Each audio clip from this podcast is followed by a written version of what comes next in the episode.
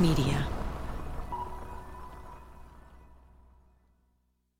Yo soy una obsesiva de chequear hasta. eh, termino siendo la de que nunca, la verdad, te arruine una buena nota, porque yo las arruino todas, porque yo chequeo y chequeo y chequeo. María Ripeta es una periodista argentina y en el año 2006 trabaja en el periódico Perfil de Buenos Aires. Hace apenas cuatro meses que Perfil salió a la venta y se publica una vez a la semana, los domingos. Bueno, a Rodo nos conocemos ahí en perfil. Rodo es Rodolfo Palacios, también es periodista y se unió a la redacción al mismo tiempo que María. La sección policiales eh, éramos María Elena Ripeta y yo. Y bueno, para mí fue ahí como, como una nueva escuela, ¿no? Porque empecé a hacer lo que llaman periodismo delincuencial. No dejar de hablar con la policía, pero sobre todo con los delincuentes. Ese detalle no es menor, porque María y Rodolfo forman una dupla que se complementa muy bien. Él tiene fuentes entre los delincuentes, digamos, los bajos fondos. Y ella se fue acercando a la policía y tiene acceso directo a personas en posiciones muy importantes. Rodo siempre fue por otro lado, eh, más por el lado de, de los delincuentes, qué sé yo, a mí me tocaba más el lado de la investigación, ir por los fiscales y, y por la policía. El viernes 13 de enero de 2006, María y Rodolfo están en la redacción de perfil. Es nueva, súper moderna. Tiene ventanales enormes, el piso alfombrado y en las paredes hay ilustraciones de los dibujantes del periódico. Era una redacción donde había varios televisores y algunos estaban en los canales de noticias. Y lo primero que aparece con lo del Banco Río fue toma de rehenes en un banco. En Acasuso, la tensión sigue. Un asalto frustrado. En Los programas de noticias cuentan en directo que se está produciendo un robo express en Buenos Aires. No es que sea una conmoción, es algo común en esa época. Y este tipo de situación siempre suele terminar igual. Pasan unas horas, los ladrones se entregan y listo. Una noticia menor. A nuestro editor no le importaba porque no cubríamos el hecho diario. Yo me acuerdo que veíamos la toma de rehenes por la tele. Al principio, María y Rodolfo miran el televisor cada tanto, mientras hacen otras cosas. Pero la situación se alarga y empiezan a prestarle más atención. Entre Rodo y yo empezamos a hablar, che, esto se está haciendo muy largo. En las pantallas ven que cada vez llega más policía al banco. Los canales con 24 horas de noticias transmiten cada minuto. 200 policías rodeando el banco, dos helicópteros sobrevolando, el grupo especializado de la policía eh, estaba ahí negociando con el hombre de traje gris. Los informativos hablan de un hombre del traje gris que se convierte en la figura principal de los ladrones, negociando con la policía desde el interior del banco. De pronto, los ladrones empiezan a liberar a algunos rehenes. En la redacción cada vez más personas miran el televisor. Y bueno, y recuerdo que en la, la redacción se vivió como si fuera un partido de fútbol donde una liberación de rehenes era un festejo. Y después de más de seis horas, en la pantalla aparece un titular bien grande.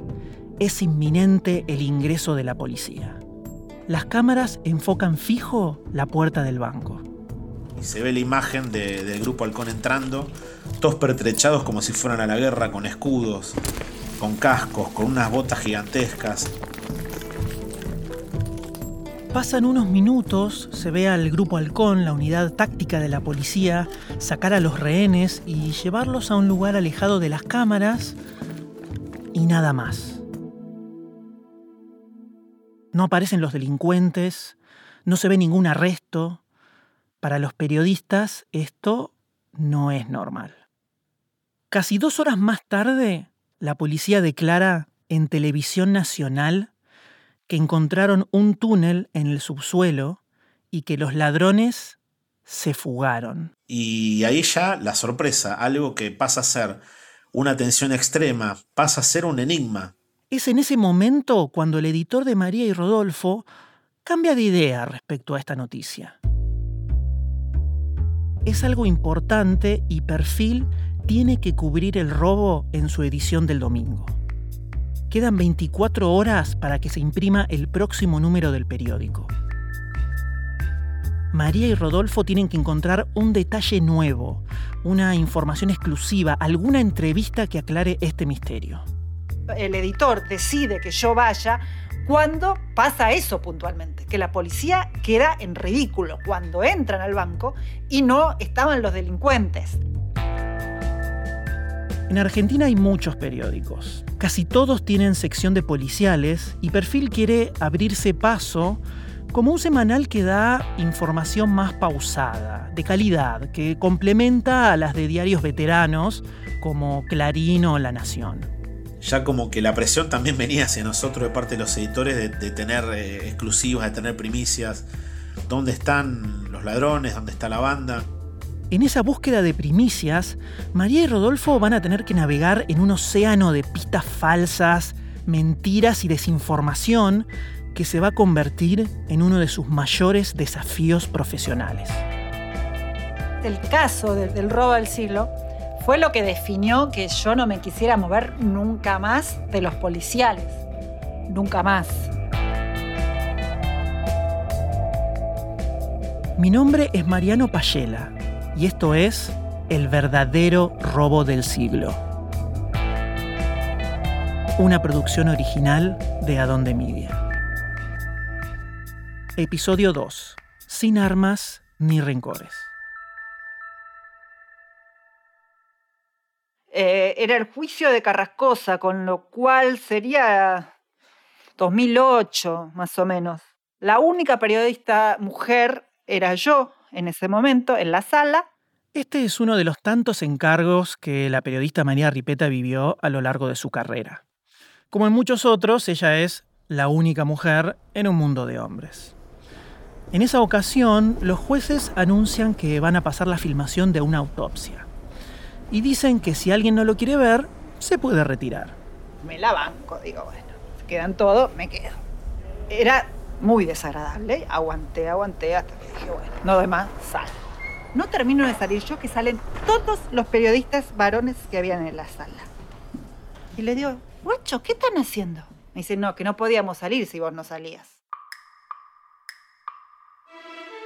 María nunca tuvo como objetivo dedicarse a cubrir policiales. Al inicio de su carrera, en el año 2004, ya había hecho pasantías en diarios importantes y tenía muy buenas referencias. El primer día en un diario nuevo, entró a la redacción y la llamó uno de los editores. Me dice, bueno, vos tenés que hacer policiales. Y vos sos mujer, así que los canas te van a hablar más fácil. Los canas son los policías en el dialecto de Buenos Aires, el lunfardo. En ese momento, sinceramente, yo no lo vi ni siquiera como un problema. Mi único problema era que yo todavía fantaseaba con hacer otro tipo de notas y no solo policiales. Y nadie lo veía como un problema. Estaba absolutamente naturalizado. Por esas épocas había muchas cosas naturalizadas que hoy serían impensables. Pero a eso se le suma un ingrediente extra, que en el mundo de los policiales no había muchas mujeres los policías eran varones, los abogados eran varones, los fiscales eran varones, los jueces eran varones, los ladrones eran varones. Eh, era un ambiente absolutamente de hombres. Bueno, de esa manera empieza como mi lugar en policiales. Por eso digo que empezó medio de casualidad, porque no fue lo que yo elegí directamente en ese momento, después sí lo elegí. Rodolfo Palacios también empezó en policiales de casualidad. En 1997, con solo 19 años, consiguió trabajo en un diario de Mar del Plata, su ciudad natal. Era el encargado de cubrir deportes. Y, bueno, un día faltó el jefe de policiales y me agarraron a mí, pibe, anda a cubrir un crimen. Y bueno, y fue, yo siempre digo, como un camino de ida, pero de esa manera es como por la ventana o, de una patada entro al periodismo policial. A partir de ese momento, Rodolfo se enamoró de los policiales. Y con el tiempo se dio cuenta de que lo que más le interesaba era lo que él llama periodismo delincuencial. A mí lo que me interesaba era entrar en, las, cárceles, contar historias de ladrones, más que de asesinos. Porque lo que tienen los, ladrones es una vida, eh, y no estoy hablando de la admiración, sino de la curiosidad por contar una historia. Es una vida que nunca transcurre en paz. Mi hija eh, tiene 7 años y yo no le cuento, obviamente. Y me dice, no me gusta que entrevistes a bandidos.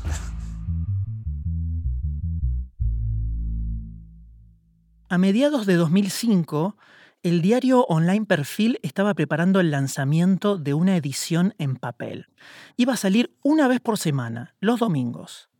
Y María y Rodolfo se unieron al equipo como los encargados de los policiales. Los dos tenían 29 años y era la primera vez que iban a ser redactores principales de una sección. Era una redacción que recién empezaba, así que era toda gente joven. O sea que trabajábamos y salíamos y estábamos todo el tiempo mucho juntos.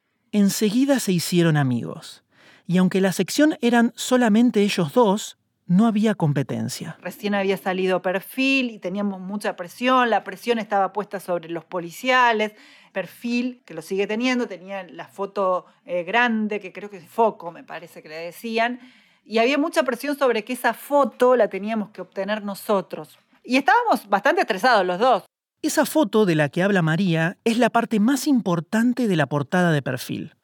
Es una imagen grande y un titular enorme con el tema de la semana, la gran apuesta de los editores.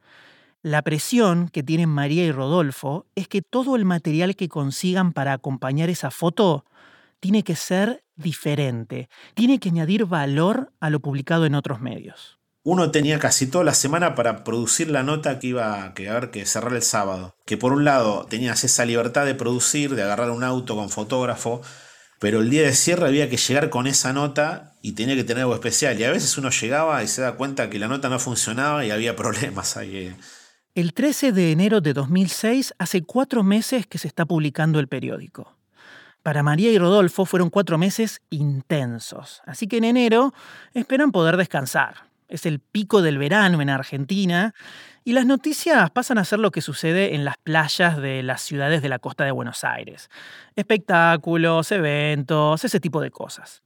Durante esos días, la ciudad de Buenos Aires queda vacía. Hacía calor, eso sí me acuerdo, eh, porque era verano, era un verano en el que nosotros pensábamos con Rodo, que nunca más lo dijimos, me acuerdo, que nos íbamos a rascar literalmente, ninguno de los dos se había tomado vacaciones porque nos íbamos a tomar después. Ahí es cuando de pronto en la televisión aparece el titular Toma de rehenes en un banco.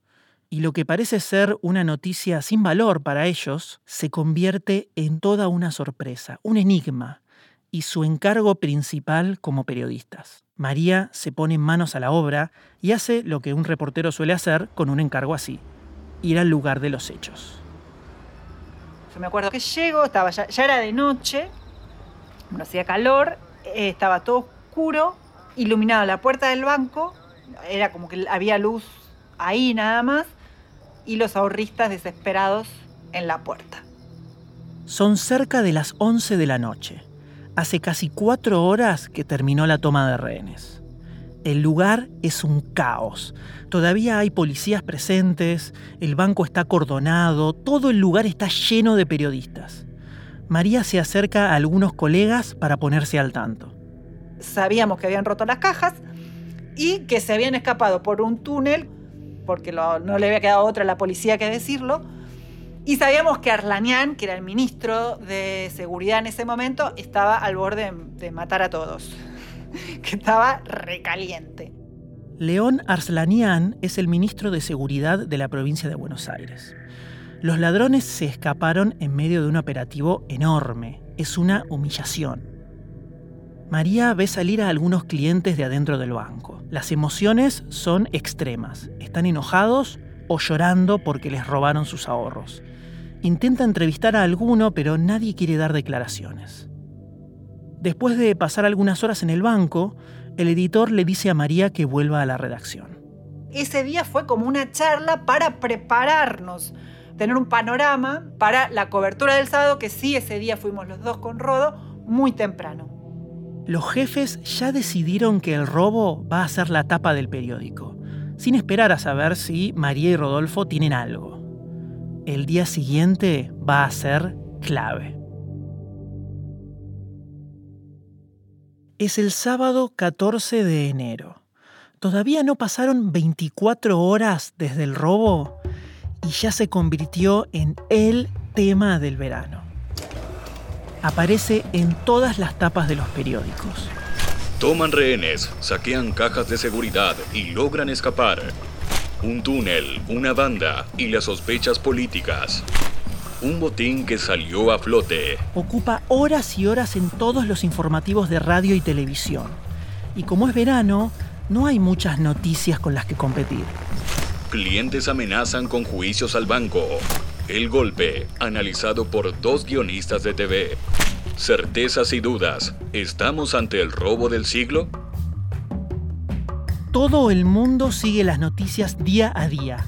Parece una novela por entregas. Entonces era difícil que nosotros encontráramos cosas para sorprender el domingo, porque son esos casos que terminan hablando los noticieros, pero también los programas de tele que no son de noticias, obviamente todos los diarios, que salían todos los días, obviamente como salen los diarios. Entonces era como difícil estar buscando algo que fuera diferente. Ese mismo sábado, a las 9 de la mañana, María y Rodolfo se encuentran frente al banco habré dormido una o dos horas. Eh, le dije a María que me llamara por si me quedaba dormido. Para poder destacarse el domingo, María y Rodolfo tienen que conseguir algo que no tenga nadie. La presión de los editores es total. Eh, yo estaba muy nervioso. Estaban todos los medios, todos los canales. Y para los que somos de los medios gráficos, eh, cuando están todos los canales, se hace muy difícil porque aparece alguien y van todos los canales y uno queda medio atrás el lugar cambió completamente comparado con la locura que fue el día anterior. No había nadie ahí, el banco estaba desierto, solo habíamos periodistas dando vueltas por ahí, sí, estaba bueno eh, el banco mm, con las cintas porque no se podía entrar. Todos los periodistas de policiales andan detrás de cualquier pista. La investigación de la policía recién empieza, entonces no hay datos nuevos. Ante la falta de información, empiezan a circular todo tipo de teorías sobre el escape de los ladrones. Una es que desde el túnel del banco se escaparon por el río. Eh, otra de las sospechas eh, era que los ladrones podrían haberse escondido en una casa alquilada ahí en la zona. Los jefes envían a María y Rodolfo a comprobar esa información. Así que deciden separarse. Rodolfo va a tocar timbres de las casas y tratar de reunir algunos testimonios, y María se va con un fotógrafo hacia el río. El banco está ubicado en la esquina de Avenida del Libertador y Perú. María camina por la calle Perú unas 7-8 cuadras hasta llegar al río. Ahí hay algunas playitas y se practican varios deportes acuáticos. Yo fui al río, sacamos una foto de una salida por el río donde se suponía que se habían ido, ¿no? Era un tubo, un lugar enorme. Ese tubo que menciona María es un desagüe que corre por debajo de la calle Perú. Es un túnel muy grande, tiene 6 metros de diámetro y desemboca en el río. Una de las teorías es que desde el banco hicieron un túnel hasta ese desagüe y se escaparon por el río en jet ski. Cuando llega al lugar, María empieza a dudar. Le parece poco probable que hayan escapado por ahí. Yo sea, ¿cómo pueden haber salido por acá? Había mucha gente, era como una playita, qué sé yo. Pero bueno, sacamos las fotos que nos habían pedido, bueno, y seguimos. María habla con varias personas, pero nadie sabe nada. El fotógrafo que la acompaña toma algunas imágenes más y se vuelve a la redacción no tuvimos diálogo personal con nadie, sino era todo por teléfono. Y la OPSE, que soy yo, era una máquina de eh, intentar chequear toda la, la información. Una de las fuentes más importantes de María en ese momento es el vocero de Leonard Slanian, el ministro de Seguridad de Buenos Aires. Y lo primero que hace María es chequear la teoría del escape en jet ski. Es falsa inmediatamente llama a Rodolfo para avisarle. Le digo, mirá, lo del jet ski ya fue, ya me lo desmintieron. No, se, sabe que salieron por un desagüe pluvial, todavía no encontraron cuál es eh, exacto el desagüe, pero bueno, no, no salieron por el río como creímos más temprano, le digo. Porque, insisto, habíamos ido 9, 10 de la mañana. Y ese día la información cambió muchas veces. Mientras, Rodolfo pasa horas recorriendo el barrio, golpeando la puerta de las casas y tratando de hablar con vecinos de la zona. El periodista gráfico corre con la desventaja de, que está todo en la televisión, de que ya lo dijeron. Entonces lo que trataba era de, buscar lo, que en ese momento mi editor me decía lo colateral.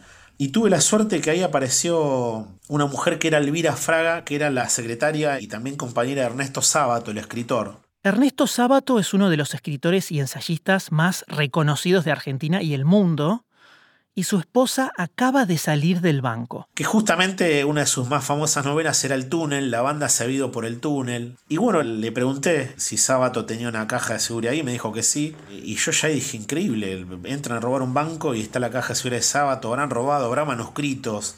De pronto una caja de seguridad puede convertirse en una especie de símbolo en una gran historia literaria. Y ella me dijo que no, que no habían saqueado la caja de seguridad.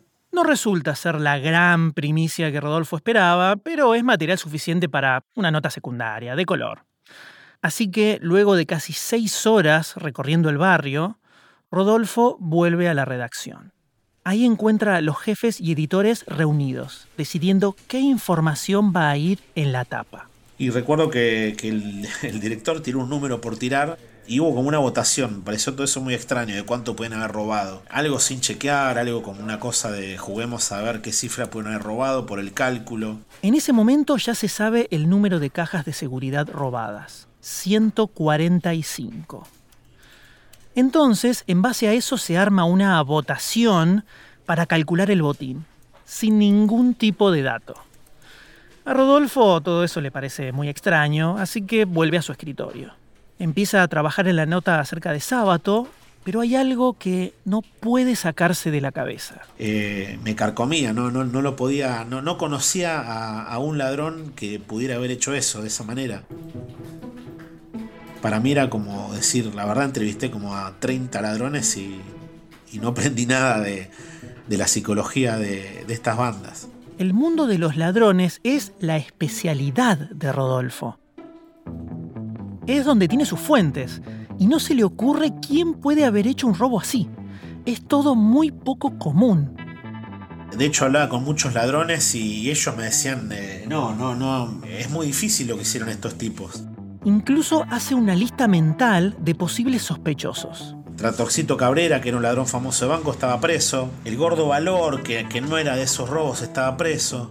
La Garza Sosa estaba en libertad, recuerdo, y hasta en un momento se lo mencionó. Hugo La Garza Sosa, que era ladrón de blindados y de bancos, pero no era la metodología de ellos. Porque ellos eran más ladrones de armas largas y de actuar en lo inmediato. Acá había gente pensante, eh, es como que rompieron el plano. Era en el primer piso, esta toma de renes, pero lo real pasaba eh, en el subsuelo.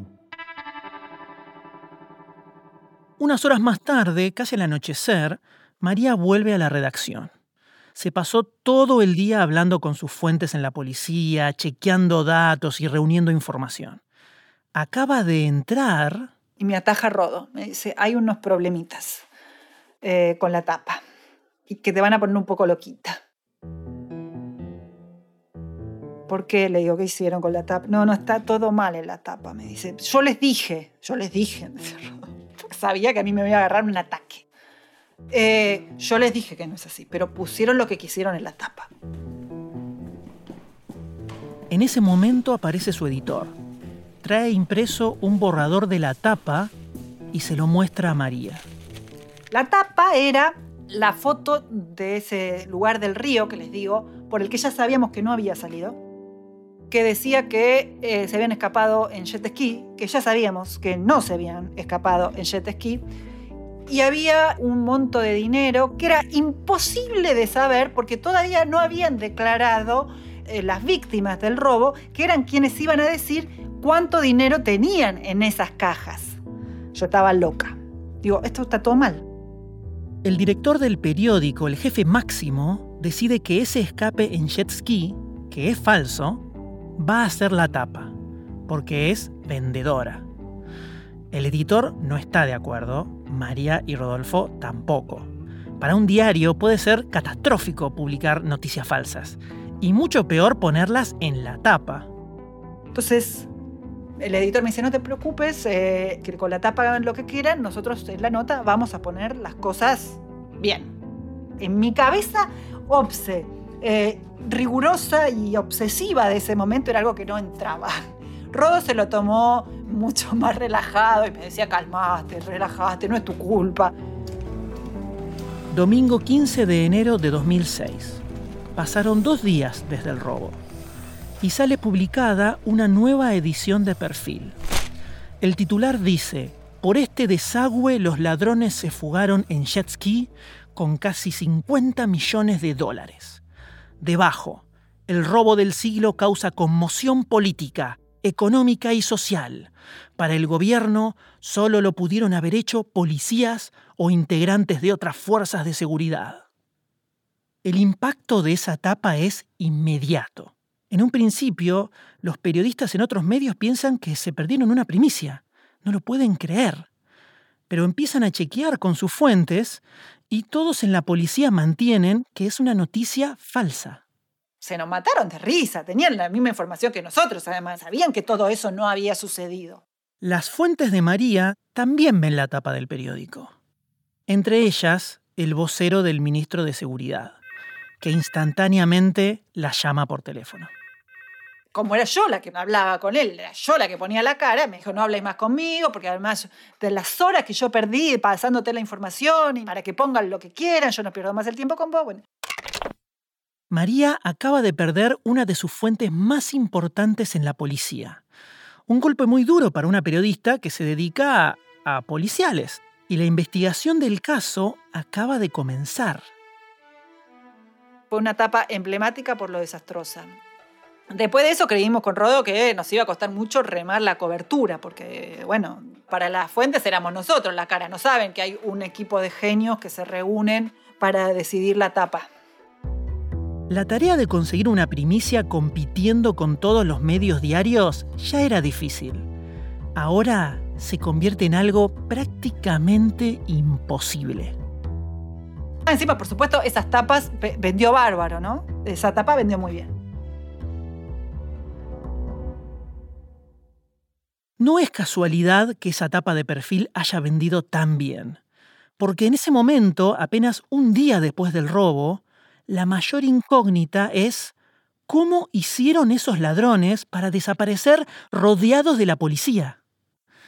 Una de las personas encargadas de descifrar ese misterio es el agente de policía Carlos González. Ya lo conocimos en el episodio anterior, participó desde el inicio del operativo durante la toma de rehenes. Volvamos por un ratito a ese 13 de enero. Hace una hora que la policía entró al banco. El grupo Halcón descubrió un agujero en la pared de un cuarto del subsuelo. Apenas se entera, González lo va a revisar. Yo tenía una linterna. Intenté acceder. Era un pasillito pequeño que había que entrar en cuclilla, gateando, de unos 3 metros. El agujero mide 50 por 30 centímetros el tamaño justo para que pase una persona adulta. González intenta entrar. Y en el medio se veían unos hilos y una granada colgando. Y me voy para atrás, por supuesto. Digo, ¡Granada! Bueno, una hora y media, que fueron tres años, hasta que llega el grupo de explosivos a desarmar. Se activa el protocolo antibombas. Todos salen del banco y no pueden volver a entrar hasta que el escuadrón de explosivos libere el lugar. Y no, era de pasta la granada. Pero de noche en la oscuridad y con ese tipo de situación uno no se arriesga, ¿no es cierto? Así que seguíamos perdiendo el tiempo, y el tiempo que pasa es la verdad que huye, decimos los policías.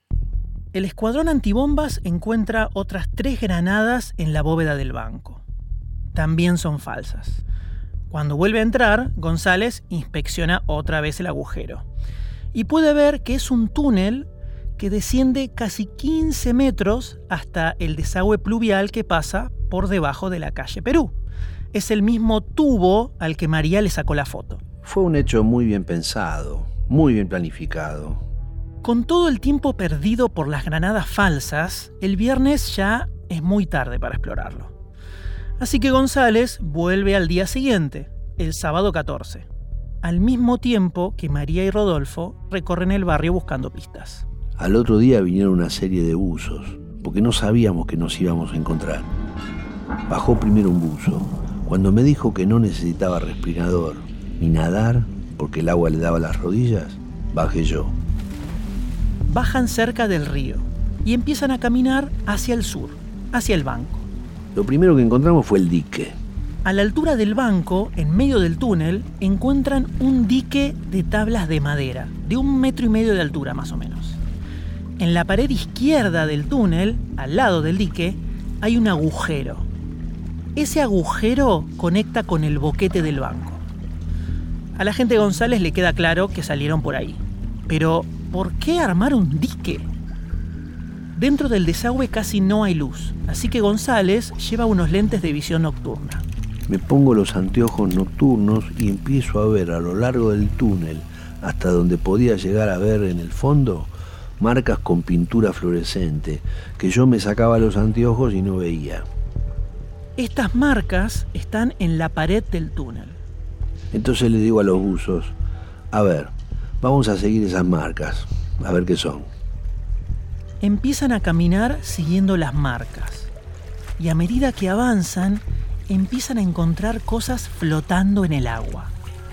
Encuentro algunos billetes de dólares y algunas cosas, porque se les caen dos o tres bolsas, se rompen, las juntan en una y ahí cosas que quedaron trabadas en el dique. Todo el túnel tiene un olor a podrido insoportable. El olor del agua y de la podredumbre que existe ahí es muy importante. Es algo que no la podés pasar por alto. Es un olor que yo nunca había sentido.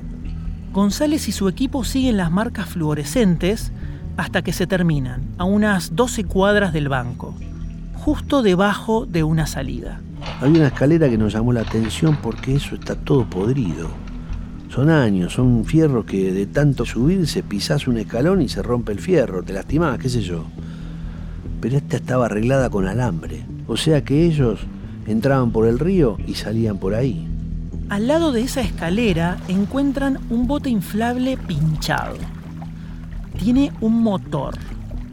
Normalmente el nivel del agua en ese túnel es muy bajo, apenas algunos centímetros. Entonces González se da cuenta de por qué los ladrones construyeron ese dique. Para poder elevar el nivel del agua y huir en botes inflables hacia el lado contrario al río. El último de los gomones rotos, que lo rompen y se van, lo secuestramos a unos 200 metros adentro del río de la Plata. Todavía mantenía el olor del tiempo que estuvo adentro del túnel. La policía se da cuenta que la toma de rehenes fue una distracción. Todas las piezas encajan. Personajes como el hombre del traje gris o el médico, armas y granadas falsas, y el botín de 145 cajas de seguridad que abrieron en cuestión de horas que se fumó con ellos.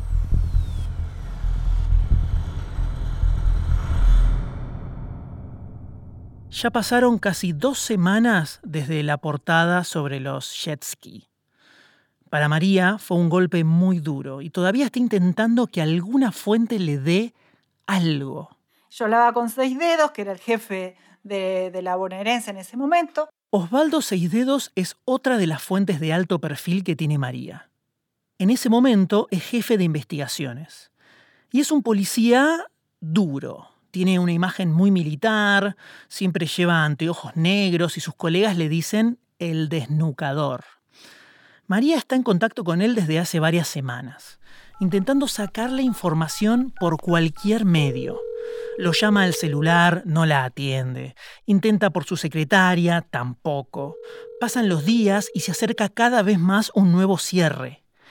Y llega el viernes, el día antes de mandar su nota a imprimir que en realidad no teníamos nada, ¿no? Porque no teníamos un dato nuevo para decir. Estábamos ya armando casi un refrito de la semana. Y María decide nuevamente intentar contactar a Seis Dedos como sea. Se pasa todo el día llamándolo hasta que Seis Dedos la atiende. Y Seis Dedos me dice, mira, vos tenés un defecto, pero en el caso de que sos periodista termina siendo una virtud. Sos una hincha pelotas. Anotá porque no lo voy a volver a repetir. Y me dicen, barrio de ricachones, sin armas ni rencores, es solo plata y no amores. Me dijo, eso lo dejaron los ladrones del banco en la caja. Chau, y me cortó. María no termina de creer lo que tiene. Agarra el papelito donde anotó la frase y va a buscar a Rodolfo. Y yo, ¿qué pasa? ¿Qué pasa? Nos juntamos con, con el editor y dice, los ladrones dejaron una frase en la bóveda. Parecía una, algo de ficción, digo, si uno esto lo lleva a la ficción parece inverosímil. En barrio de ricachones, sin armas ni rencores, es solo plata y no amores. Ninguno de los tres puede creer que, además de todo lo que ya se conoce, los ladrones se hayan tomado el tiempo de dejar un mensaje. El Rodo se puso a buscar en la computadora, encontró que esa era una frase que ya se, se había usado en otro robo en Europa. En el año 1976, una banda robó un banco en Niza, Francia. Antes de irse, dejaron un mensaje escrito con tiza en una pared. Sin armas, sin odio, sin violencia. Se convirtió en uno de los robos más impactantes del siglo XX. Y empezamos a sospechar. Qué raro que la policía o el fiscal no hubieran roto ese mensaje, porque los dejaba más en evidencia como una burla, ¿no? Te robo el banco, vos te crees que va a ser una masacre, entras, no estamos, y además te dejamos un poema. Pasó a ser la policía bonaerense asesina de no respetar ningún protocolo, y de matar de la manera más cruel a rehenes y ladrones a ser la más torpe del mundo. Que insisto, no era torpe porque fue un robo perfecto, es decir, no es que hay que achacarle algo a la policía. Esto que menciona Rodolfo es clave para entender el verdadero peso de ese mensaje.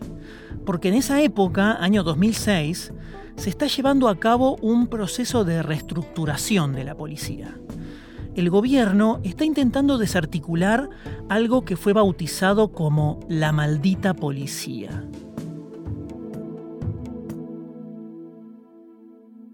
Para entenderlo mejor, vamos a dejar que lo explique un experto en el tema.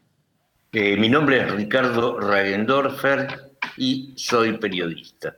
Ragendorfer es uno de los periodistas de policiales más prestigiosos de Argentina, y a lo largo de su carrera investigó y escribió mucho sobre la policía bonaerense. La era de la maldita policía empezó en los años 90, cuando sale a la luz que sectores de la policía controlaban el crimen en distintos lugares de la provincia autorizaban distintos tipos de delitos como venta de droga o robos a bancos, aportaban información a las bandas o liberaban zonas. Y siempre recibían una parte del botín. Estamos hablando de una asociación ilícita de personas uniformadas. Según Ragendorfer, siempre hubo parte de la policía involucrada en delitos. Pero en los 90 hay algo que cambia. La policía en lugar de involucrarse directamente, empieza a contratar delincuentes. O sea, la policía seguía siendo no ajena a este hecho, pero tercerizaban eh, la operación propiamente dicha en delincuentes comunes. Habían descubierto el milagro o los beneficios de la tercerización, ¿no? Y todo esto en el marco de operativos muy violentos donde generalmente morían delincuentes e inocentes. Hay muchos casos emblemáticos de esa época. La masacre de Wilde en 1994, donde la policía disparó más de 200 veces contra dos autos. Pensaron que se trataba de un grupo de delincuentes, pero eran cuatro personas inocentes que murieron en el acto la masacre de Andriani en 1996, donde una banda intentó robar un banco y la policía los estaba esperando. Hubo más de 300 disparos. Se cree que se trató de una ratonera donde la policía envió a los ladrones a robar para abatirlos. Murieron seis delincuentes, dos policías y un civil. O también, en 1999, la masacre de Ramallo que conocimos en el episodio anterior. ¿Qué pasó en Ramallo? En Ramallo, la cana manda a la banda esta a saltar el banco. Lo que sucedió fue que alguien vio entrar a los ladrones y llamó a la policía. Entonces tuvieron que ir al lugar. Cuando a la madrugada siguiente los ladrones intentaron escapar en un auto con tres rehenes, la policía disparó 170 veces. dos rehenes y un ladrón murieron. Según Ragendorfer, no fue un descuido.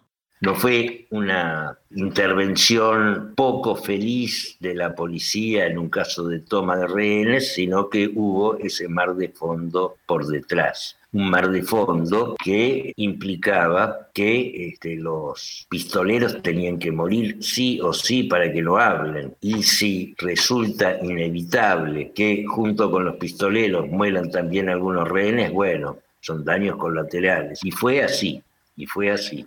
En el año 2006, el ministro de Seguridad, Leonard Lanian, está haciendo una reforma enorme de la policía. Cientos de oficiales pasan a retiro y cambian toda su estructura. Y es en este contexto en el que sucede el robo al Banco Río. María, Rodolfo y su editor leen una y otra vez la frase que dejaron los ladrones en el banco. Y se preguntan qué significa para esa policía tan poco acostumbrada a que se burlen de ella. En barrio de ricachones, sin armas ni rencores, es solo plata y no amores. Y bueno, era una primicia fabulosa porque además de irse como por arte de magia, de desconcertar al grupo Halcón, desconcertar a un jefe de policía que era durísimo, durísimo. Eh, seis dedos que era pelado, un bigote, le gustaba posar con armas. Había formado parte, o su escuela era la llamada maldita policía, un policía duro y con métodos eh, reprochables. Ahora, ¿por qué el mismísimo jefe de investigaciones de la provincia el encargado de resolver este caso, básicamente, le da ese mensaje a María si lo hace quedar en ridículo. Uno se da cuenta que lo hicieron para decir, che, estos tipos son pensantes y dejaron una frase, son cultos. Estamos ante una banda, dicho oficialmente por seis dedos, ante la banda más inteligente de la historia criminal argentina. Subirles el precio a los ladrones era subirle el precio a la investigación y a la policía. Es decir, aparentemente a la policía la beneficiaba que se conociera esa nota. Entonces, en ese momento, María, Rodolfo y su editor tienen que chequear la información para evitar repetir lo que pasó con la tapa anterior, la de los jet ski. Pero hay un problema. La única fuente que realmente puede confirmarlo es el vocero del ministro de Seguridad, León Arlanian. Y nunca más quiso hablar con María. Con la calentura que no tenía, eh, se lo iba a decir a todo el mundo. Y nosotros teníamos que aguantar hasta el domingo. Nadie se podía enterar ni ese viernes ni ese sábado. La alternativa es no chequearlo y jugársela. Ellos saben que en cuanto le muestren ese mensaje a sus jefes, lo van a querer poner en la portada. El editor decidió que eh, mejor nos calláramos la boca y ni siquiera me atreví a volver a llamarle esa idea para decir, comisario, ¿estás seguro de lo que me dijo? Porque, no, me mata. La decisión, riesgosa, es poner la nota en la portada sin confirmar con otra fuente. La diferencia de la portada de los jet ski es que esta información viene de una fuente fiable. Así que se la juegan.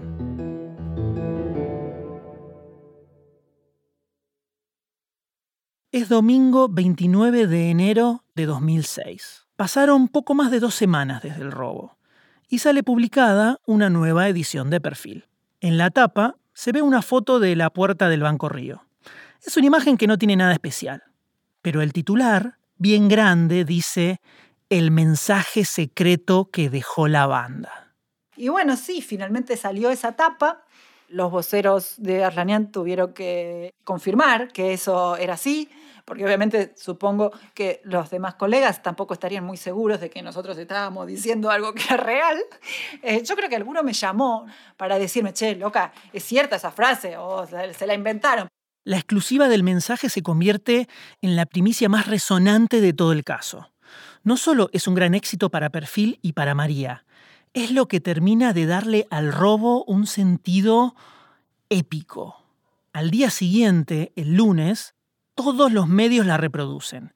Se arman mesas de debate para buscar si hay algún significado oculto detrás de la frase o alguna pista sobre la identidad de los ladrones. Todo el país habla de ella. Creo que esa frase me, ayudó mucho para seguir con la cobertura del caso también, además de la satisfacción personal. Y me abrió, sí, la puerta a otro respeto de los investigadores. Bueno, alguien la datea, alguien la está hablando, porque esto no había salido del ministerio, porque al ministerio era obvio que no me lo hubiera dado a mí, se lo hubiera dado a Clarino o La Nación, que habían hecho una cobertura diaria y no habían hecho eh, esa etapa anterior. Pero el verdadero impacto del cartel va más allá del texto en sí. Es el elemento que refuerza algo que en ese momento es lo que más está presente en la opinión pública que los ladrones se burlaron de esa maldita policía. Fue la primera primicia, y no estuve muchas más, ¿eh? Eh, que sentí, sí, esta es una primicia y la logré yo, por hinchas pelotas, pero esa parte nadie la sabía. La frase se convierte en una especie de firma del robo. Pero el tono de las informaciones que vinieron después de la primicia de María molesta mucho a la gente González. Yo me sentía mal porque el periodismo disfrutaba que cada día que pasara se nos escaparan de las manos. No sé, no sé qué sentían en reírse de la policía. El periodismo y la gente pintó, dibujó, creó héroes en estos delincuentes que robaron. Todo eso me molestaba. González de pronto se da cuenta de que en esta investigación se pone en juego mucho más que atrapar delincuentes. En aquel entonces el ministro de Seguridad era el doctor Aslanian. No emito opinión al respecto del ministro. Pero sí sé que no nos tenía fe.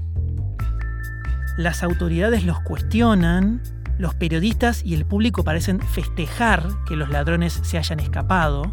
Tal vez eso hizo que yo le quisiera demostrar que sí estaba ante una policía altamente preparada, altamente capacitada y de la cual yo sigo estando orgulloso.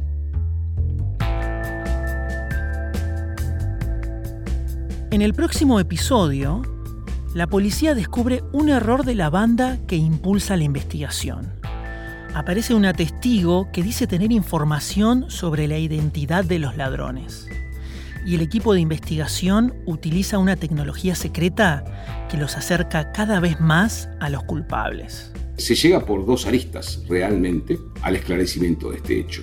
Por la famosa infidencia de una persona que declara esta y por la tecnología en forma paralela. El verdadero robo del siglo es una producción original de Adonde Media con el apoyo de Duolingo. Este episodio fue producido y escrito por mí, Mariano Payela. Alejandro Marinelli y Tali Goldman realizaron la investigación periodística. La edición del guion estuvo a cargo de David Alandete. La mezcla de sonido fue realizada por mí y Andrés Fechenholz. Nicolás Payela compuso la música original. La masterización y el diseño de sonido lo hizo Antonio Romero. Luis Siembrowski es la voz de Carlos González. La ilustración del episodio es de Tony Gannem. Martina Castro fue la productora ejecutiva. Podés encontrar todos los episodios de la serie en robodelsiglopodcast.com o en tu aplicación de podcast favorita. Gracias por escuchar.